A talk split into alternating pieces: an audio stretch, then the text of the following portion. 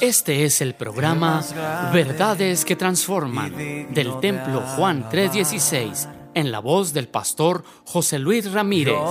Contáctanos al teléfono 639-477-2525 o al correo electrónico juan316templo gmail.com o visítanos en la avenida 18 y calle 41 Sur, Colonia Linda Vista. Verdades que transforman.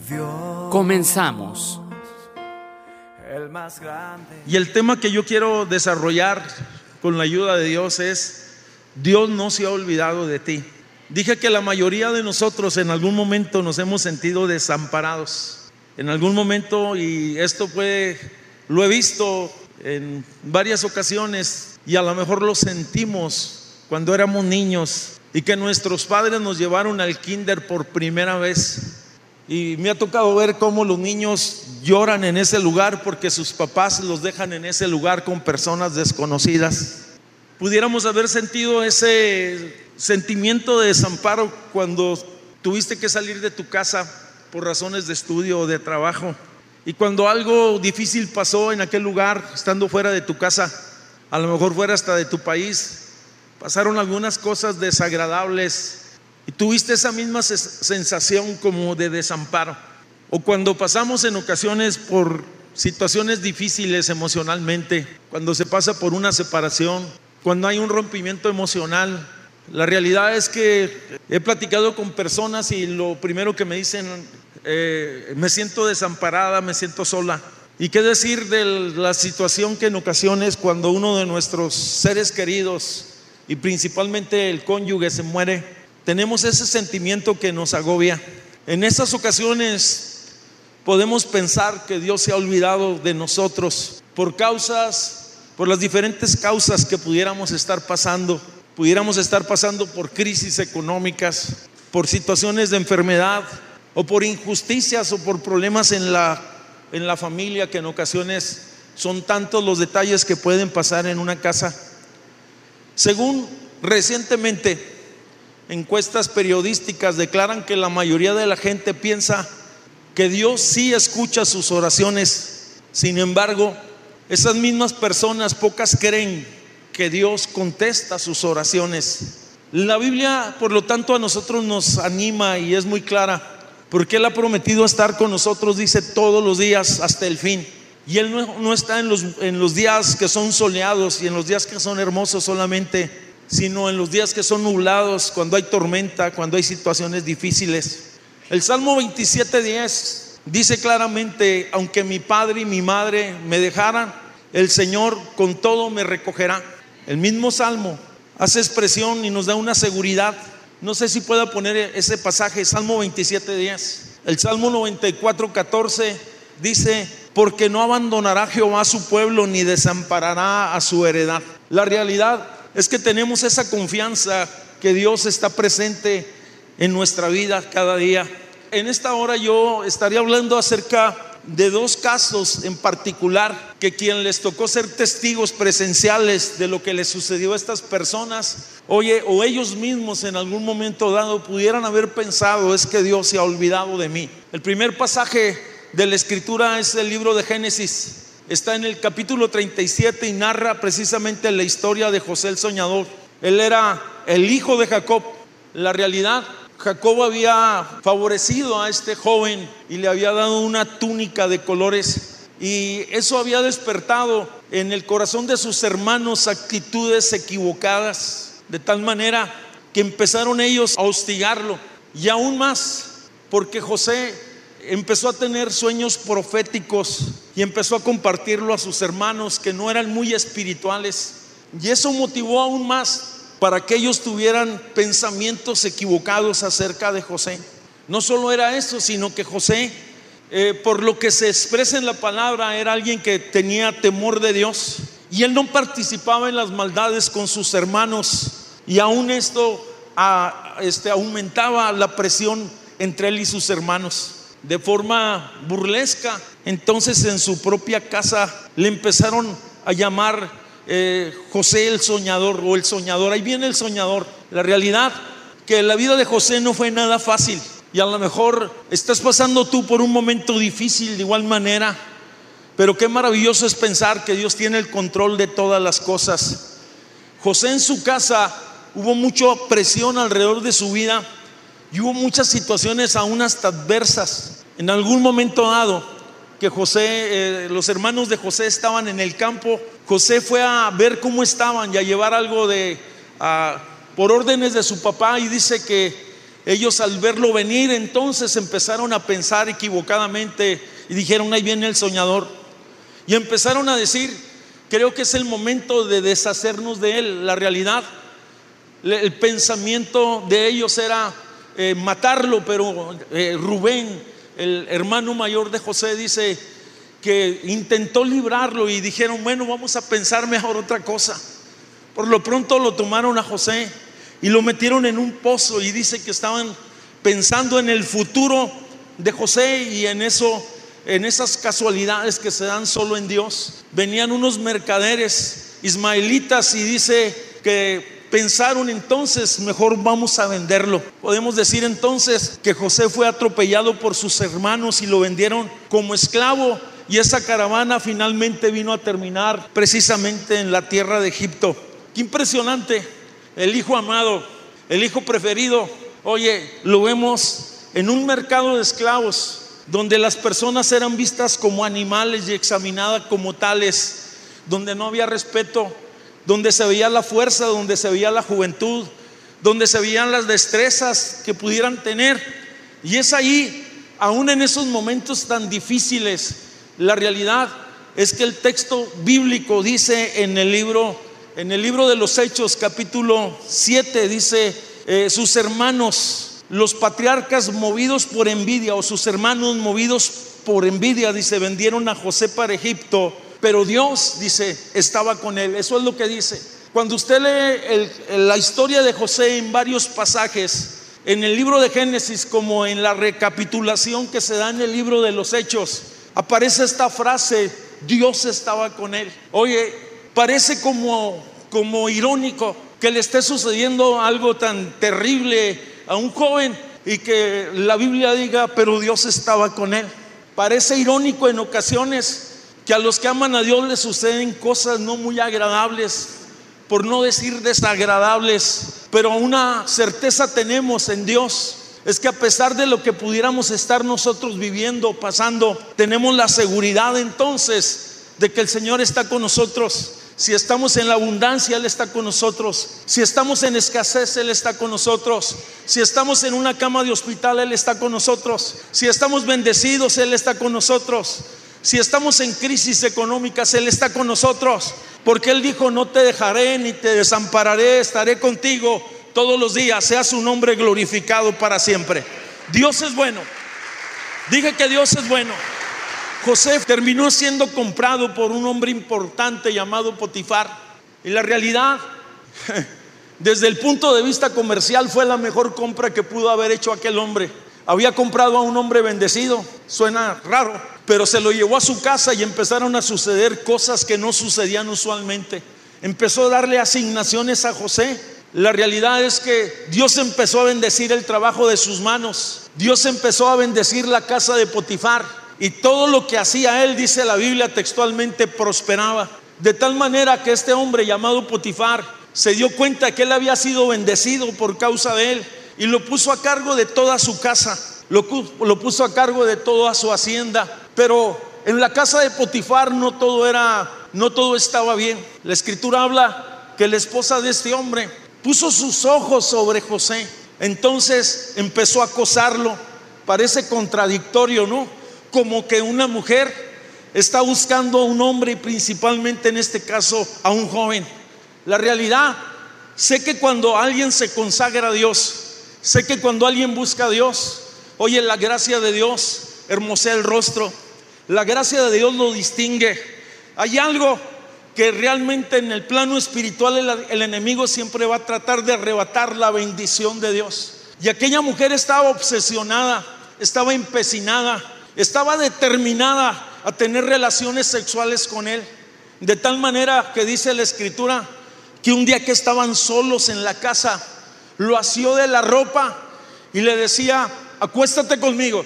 Oye, si no hubiera una plena conciencia de que Dios estaba con él, la realidad, ese joven llamado José hubiera terminado en fornicación o adulterio. Ese joven hubiera faltado a su patrón y hubiera faltado a sus principios y hubiera faltado a su Dios. A mí me preocupa en ocasiones que hay algunos jóvenes que lo único que necesitan es una oportunidad para pecar. Pero yo te digo, si Dios puso sus ojos en ti, sé fiel a Dios, sirve a Dios, adora a Dios y hazlo con alegría, guarda tu testimonio, guarda tu vida, guarda tu virginidad, guárdate los principios de la palabra, guárdate íntegro. Y se lo digo también a los varones, no solamente a los jóvenes, porque en ocasiones, oye, la realidad es que cuando nos descuidamos de los aspectos de la fe, entonces empezamos a poner nuestros ojos donde no deberíamos de ponerlos.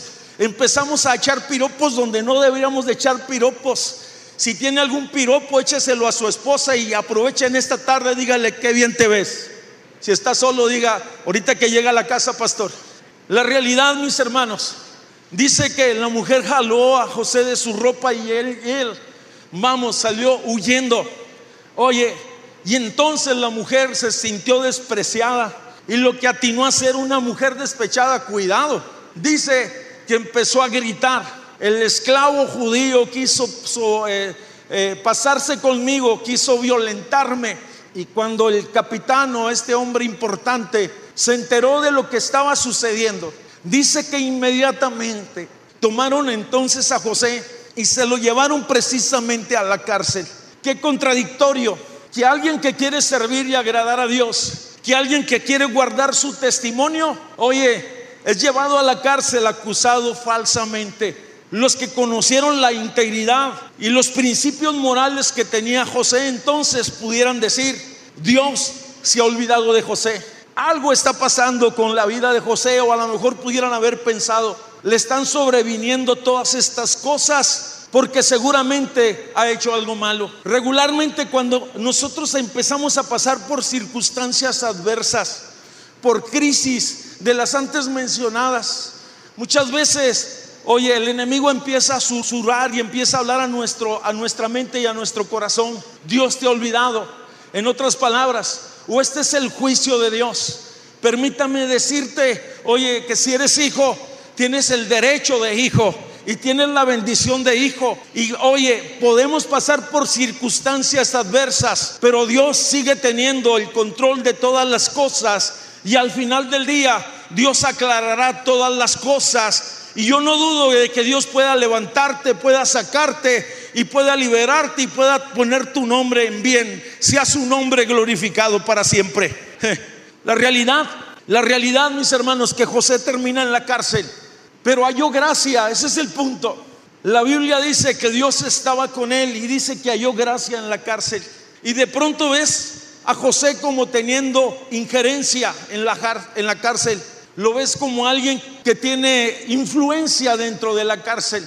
Permítame decirle y hacer una comparación. Si las cárceles de ahora son difíciles y hay carestía, en las cárceles de aquel entonces, donde estaban presos la realidad era la situación caótica, crítica, escasez y situaciones más difíciles, tratos muy malos, por cierto. Pero la escritura recalca que Dios estaba con él. La palabra de Dios habla y eso me impresiona muchísimo. Oye, que José precisamente había sido acusado y todo empezó con sus sueños. Oye, pero había algo en la vida de José los sueños de Dios no habían desaparecido. Es más, lo que Dios había puesto en el corazón de José se había incrementado. No solamente podía soñar sueños proféticos, sino aún podía interpretar los sueños proféticos.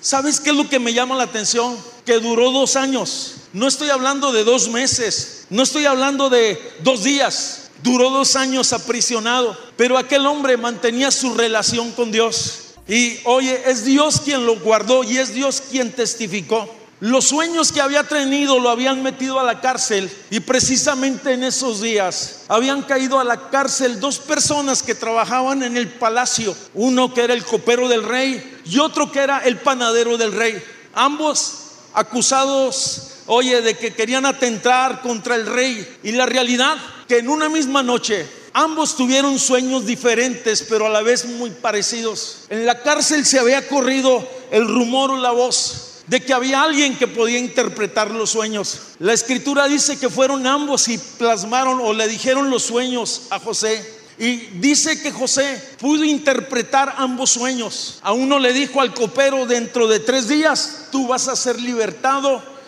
Y cuando tú salgas de este lugar, es más, tu posición que tenías antes delante del rey te va a ser devuelto, en otras palabras. Oye, la realidad es que te vituperaron, te pusieron una trampa, pero tú regresas a tu trabajo y tú vas a estar posicionado. Y luego le dice José, pero cuando tú salgas, acuérdate de mí. Y si puedes hacer algo por mí, qué bueno. Al otro le dijo, dentro de tres días, tú vas a morir. Y ambos sueños, ambos sueños se cumplieron.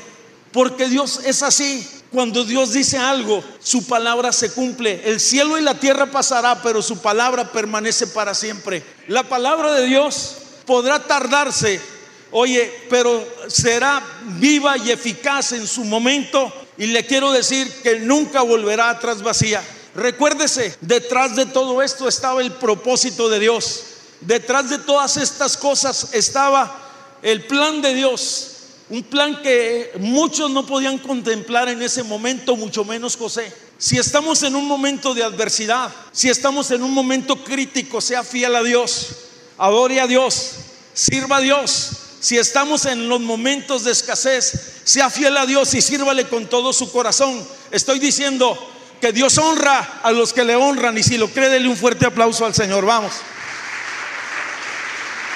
En esos días, el rey, el faraón, había tenido un sueño que le había, le había perturbado. Y él sabía que eso tenía que ver con su reino y con su nación. Pero no había mago, no había intérprete, no había quien pudiera definir o descifrar el sueño. Y entonces el copero que estaba al lado del rey dijo, en la cárcel conocía a un hombre que puede interpretar los sueños. Y dice que entonces se trajeron a José, le quitaron las ropas de prisionero y vinieron y lo presentaron delante del rey. Oye, el rey empezó a expresarle el sueño que se repetía en dos ocasiones con el mismo significado, con figuras diferentes. Para José el sueño era claro era un sueño de Dios, era un sueño y una advertencia que vendrían sobre la nación tiempos difíciles. Oye, tiempos de prosperidad y después tiempos difíciles. En otras palabras, que en la tierra de Egipto habría los primeros años mucha abundancia y después vendrían siete años de mucha escasez. El rey cuando escuchó esto dijo, ¿qué mejor que el que puede interpretar los sueños, que el que tiene la sabiduría de Dios, que el que tiene la gracia de Dios? que ocupe el puesto de primer ministro como príncipe de Egipto. Y en aquel mismo momento lo declaró delante de todo su contingente y delante de todos sus príncipes y gobernadores. Después de mí estará José. Después de mí, Él es el más importante en el reino. Por cierto que los que aman a Dios y los que sirven a Dios y los que tienen un corazón, oye, que Dios ha tratado con ellos, no son vengativos, sino que son compasivos. Qué susto se llevaron los que estaban en contra de José. Esa es la verdad. Impresionante. Es más, cuando, cuando alguien se reconocía, cuando alguien era conocido o era investido en el reino, ¿sabes? Todos tenían que doblar su rodilla y decir, Él es nuestra autoridad. Y todos los que pensaron mal contra José, simple y sencillamente, oye, Él fueron postrados y fueron, vamos, y José fue exaltado. Qué impresionante es esto. José nos enseña algunas verdades impresionantes, que si es posible vivir por encima de las circunstancias adversas. Yo no sé lo que estás viviendo, no sé lo que está pasando contigo, pero José me enseña que sí puedo vivir por encima, que puedo vivir bien, que mi corazón no debe de dañarse. José nos enseña que si es posible vencer la adversidad. Muchas veces cuando recibimos males, somos tentados a devolver males. La realidad, los cristianos estamos llamados a bendecir en lugar de maldecir. José nos enseña que si es posible ser libre de todo resentimiento y levantarse con un corazón sano. José nos enseña que si es posible vivir libre de toda impureza mundana. Oye, que el mundo nos asedia y que el mundo nos ofrece. Había la oportunidad de que él podría haber extendido su mano y tocar a aquella mujer y nada de lo que mencioné hubiera sido eh, posible.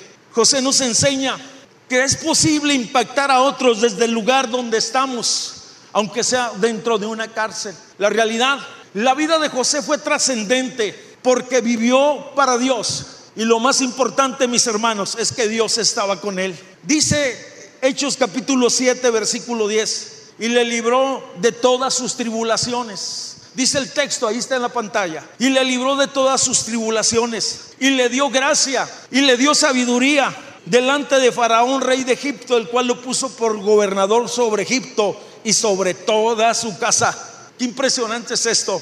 Por lo tanto, nuestro Dios no se sienta como un espectador distraído y ajeno a las situaciones que nosotros pudiéramos estar viviendo. Y aún más cuando somos arrastrados por las circunstancias adversas que vienen en nuestra, en nuestra contra. La realidad es que Dios en todo momento puedo contar que es mi defensa, puedo decir que es mi escudo, puedo decir que es mi apoyo, puedo decir que es mi fortaleza, puedo decir que Él es bueno y que para siempre es su misericordia. Y si usted lo cree, denle un fuerte aplauso al Señor en esta hora. Dios es bueno.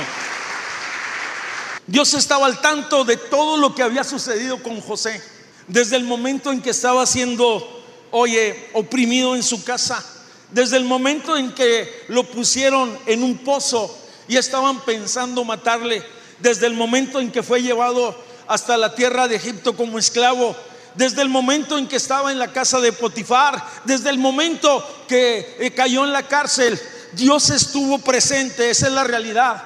Dios nunca estuvo ajeno y podemos decir entonces que Dios es bueno, sea su nombre glorificado. Dios es bueno. En ocasiones, como iglesia pudiéramos pensar que Dios se ha olvidado de su iglesia porque nos ha tocado ver y vivir en medio de un mundo caótico, donde se habla de muerte, donde se habla de secuestros, donde se habla de injusticia, donde se habla de dolor. La realidad en medio de todas las circunstancias que pueda estar viviendo en el presente la iglesia, Dios está presente. Él dice, no te dejaré ni te desampararé. Él está presente. Dice la Biblia, ¿que acaso se olvidará la mujer de lo que dio a luz? Eso es imposible. La mujer que tiene un hijo jamás se va a olvidar de él. Aunque pasen circunstancias difíciles, jamás se va a olvidar de él. Por lo tanto, no olvidemos que Él es el Señor de nuestra vida, que si somos cristianos le hemos permitido que Él vaya y que tome control de nuestra vida, que sea el Él sea el capitán de nuestra vida y que tenga el timón de nuestra vida. Y permítame decirle que seremos conducidos a lugares de delicados pastos, que seremos bendecidos y que seremos pastoreados. Mientras meditaba en el tema, pensaba en situaciones personales que en ocasiones nos toca vivir. Y sé que todos en algún momento dado hemos escuchado voces alrededor de nosotros que se nos dicen o nos murmuran o nos gritan, Dios se ha olvidado de ti. La realidad, he descubierto que muchas de esas de esos pensamientos y de esas voces tienen que ver con mis propios temores. Cuando no alcanzo a resolver las situaciones, los temores que están alrededor nuestro me pueden decir es que Dios se ha olvidado de ti. Mira todo lo que te está sucediendo descubrí también en la práctica que en ocasiones el enemigo habla en voz alta y puede susurrar a través de muchos labios y de muchas circunstancias. El mismo enemigo a través de muchos labios es que Dios se ha olvidado de ti. O en ocasiones he descubierto también que el mundo no entiende los procesos que en ocasiones pueden pasar los creyentes y solamente pueden emitir un juicio a la distancia como lo hicieron con Job y pudieran haber dicho, es que Dios se ha olvidado de ti. Y muchas veces hasta te lo han dicho en tu propia cara. Si tú sirves a Dios, si tú amas a Dios, si tú vas a la iglesia, si tú no eres infiel, ¿por qué te están sucediendo estas cosas? Pregunto, creo que de una o de otra manera, muchas veces esas voces se, se expresan, las podemos escuchar. Yo te digo, escucha la voz de Dios, que dice, no te dejaré ni te desampararé. Dígale al que está a tu lado, es que el Señor está con nosotros, sea su nombre glorificado. Dígale al que está enseguida con seguridad, Dios tiene el control de todas, todas, todas las cosas. Le doy permiso para que le dé un momento, una expresión de fe al que está enseguida. Sea su nombre exaltado. Qué terrible sería, oye, para el creyente que en algún momento pudiéramos pensar siquiera que nuestra vida está como al azar o al destino. La realidad no es así. El Salmo 31, 15 dice muy claramente, en tus manos, Señor, están mis tiempos. Puede poner el texto, en tus manos están mis tiempos. Líbrame de la mano de mis enemigos y de mis perseguidores. La experiencia del salmista era esta. Eran enemigos reales. Y él sabía que no dependía, oye, de sus enemigos el destino final de su vida. Y por eso él dice, en tus manos, Señor, está mi vida, mis tiempos. Y líbrame entonces de la mano de mis enemigos y de, de mis perseguidores. Qué maravilloso es pensar esto. Oye, qué impresionante es esto. La realidad, y cerrando con la historia de José, que termina con la preservación de su propio pueblo. Y él lo pudo interpretar así. Y se lo dijo a sus hermanos cuando vinieron a buscar comida a Egipto. Es que Dios fue el que provocó y permitió estas cosas alrededor de nuestra vida. La realidad Fui el medio que Dios usó para preservar a nuestra nación y a nuestro pueblo. Qué gozo, qué alegría, qué bendición cuando Dios, oye, le permite ver con claridad todas las cosas y podemos dar gracias a Dios cualesquiera que sean las circunstancias. Puedes levantar tus manos y decirle, Señor, muchas gracias por tus bendiciones. Sea su nombre glorificado, hermanos. Este fue el programa Verdades que Transforman del Templo Juan 316 en la voz del pastor José Luis Ramírez. Contáctanos al teléfono 639-477-2525 o al correo electrónico juan316templo gmail.com o visítanos en la avenida 18 y calle 41 Sur, Colonia Linda Vista. Verdades que transforman.